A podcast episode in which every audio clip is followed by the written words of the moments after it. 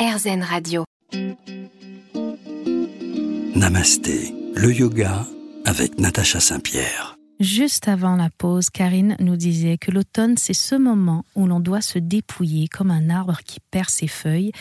Je trouve l'image incroyablement belle. Comment on se dépouille à l'automne? Qu'est-ce qu'on choisit d'abandonner? Alors on va se poser la question justement, qu'est-ce qui est primordial dans ma vie? Quelles sont mes priorités Et puis on va regarder un petit peu le superficiel. Vous savez, pendant le confinement, beaucoup de gens ont décidé de nettoyer Oui. et de se débarrasser des affaires euh, euh, dont on n'avait plus besoin. Et bien là, c'est un peu la même chose. De quoi a-t-on besoin et de quoi peut-on se, se déparer? Et ça, on va le faire avec le matériel, Oui. mais pas que. Mais pas que. Qu'est-ce qui vous, qu'est-ce qui vous encombre en termes d'émotions Qu'est-ce qui vous appartient ou ce qui ne vous appartient pas? Par exemple, la colère de certaines personnes. Dans les grandes villes, les gens peuvent s'exciter, sauter à pieds joints sur les klaxons, etc. Mais ça vous appartient pas cette colère-là, cette agressivité. Donc relâchez, c'est pas pour vous. Ne pas subir nos émotions et choisir nos émotions, c'est un vaste sujet dont j'avais essayé de parler à une époque et Karine, vous me ramenez sur ce sujet. On a le droit d'être fâché. Alors on se fâche sans s'apercevoir que finalement, on est victime de notre propre colère puisqu'on n'a pas choisi la raison pour laquelle on se mettait en colère et on se met en colère pour tout et n'importe quoi. Là, on prend la colère comme exemple, mais ça arrive avec plein d'autres choses. Ouais, ça, ça, ça, ça, ça arrive avec euh, les frustrations, ça arrive avec, euh, avec tout ça. Vous me parliez de, de choix à l'instant. Il faut quand même savoir que on est conditionné. Le yoga aide à lever des voiles de conditionnement, les voiles d'illusion, maya. Maintenant, il faut, il faut, il faut relativiser. C'est-à-dire que normalement, si on écoute les grands thérapeutes, on a seulement 5% de liberté. On serait conditionné pour n'avoir que 5% de liberté. C'est excessivement peu. C'est excessivement peu.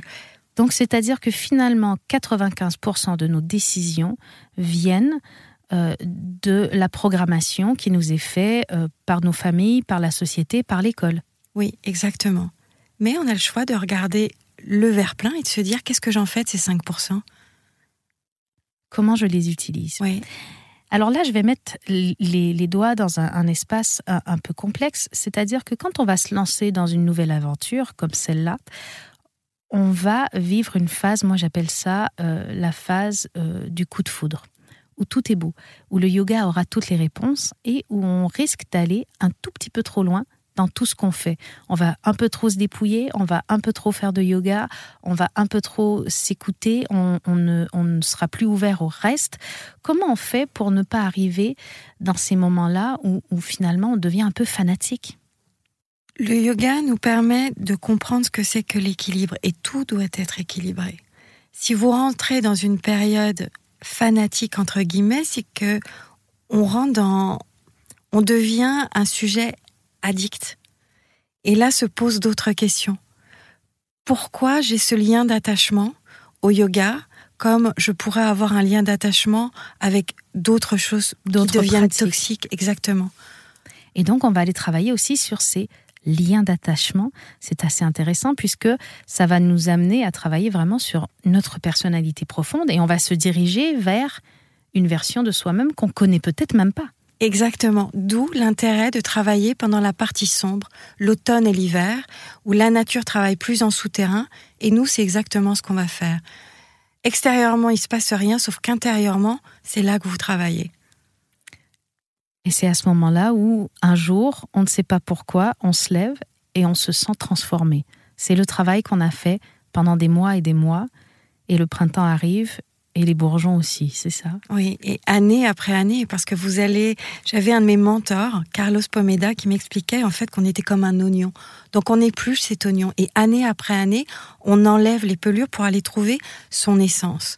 Alors un jour, peut-être, on trouve son essence, en tout cas une partie. Quoi qu'il en soit, on s'en rapproche Exactement. année après année. Restez avec nous sur RZN Radio, cette émission passe tellement trop vite, mais il nous reste encore un moment avec Karine Kleb, mon invitée, dans Namasté sur RZN Radio.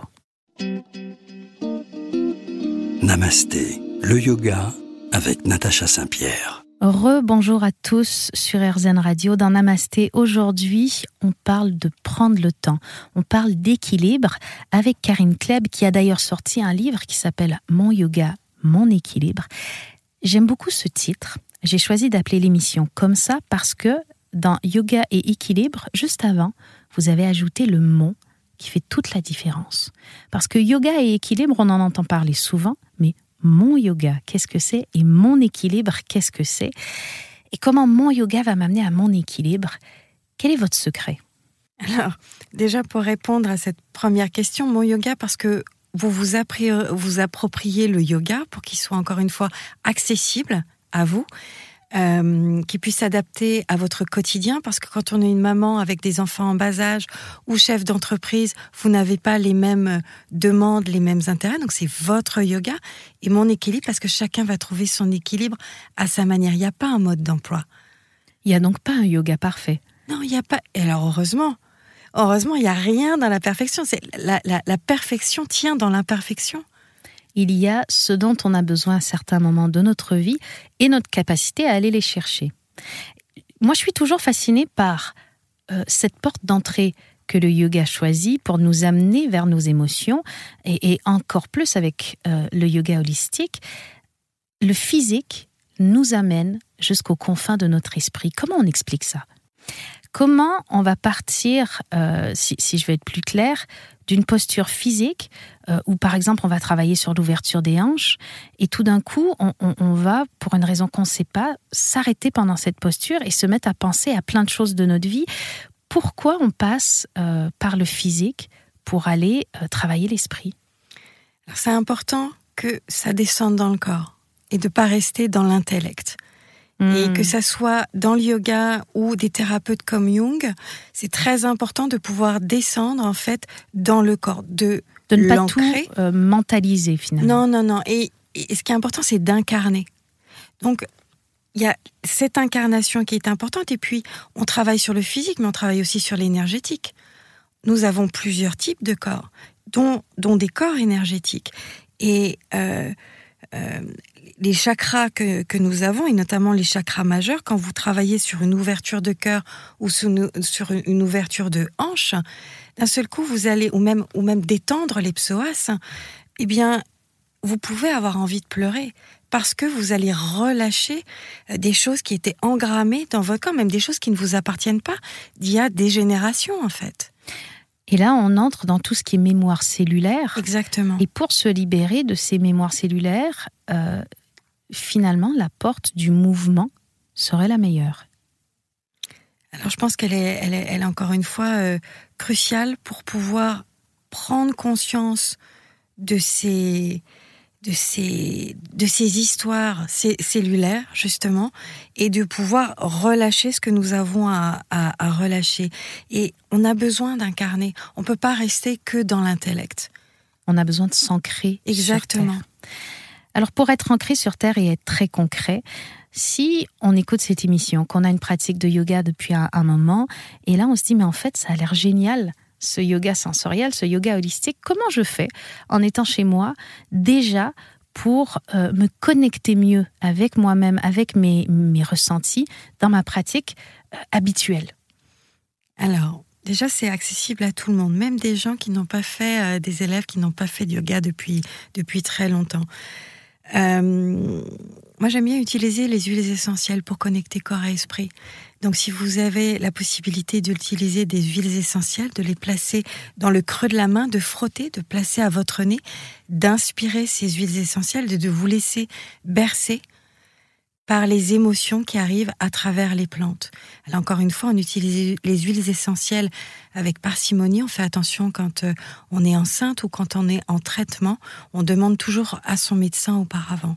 Merci d'avoir prévenu de tout ça, qu'il faut faire attention même quand c'est naturel, puisque ça peut avoir des répercussions. C'est important de le dire. Alors, tout se résume, je pense, dans cette émission par le lâcher prise puisque ces huiles essentielles vont nous amener vers un lâcher-prise, ces postures vont nous amener vers un lâcher-prise. Se connecter avec nos ondes d'ombre, c'est aussi lâcher-prise. Alors si le secret de Karine Kleb, c'était finalement le lâcher-prise, soit la résilience. Est-ce que ce serait une bonne conclusion pour cette émission, Karine? Je serais très touchée, c'est magnifique. Merci beaucoup, Natacha. Alors merci à vous tous d'avoir été avec nous dans Namasté. Ce fut un plaisir de vous accueillir, Karine Kleb, et je souhaite à tout le monde d'avoir votre capacité de résilience. Et je vous dis à très bientôt.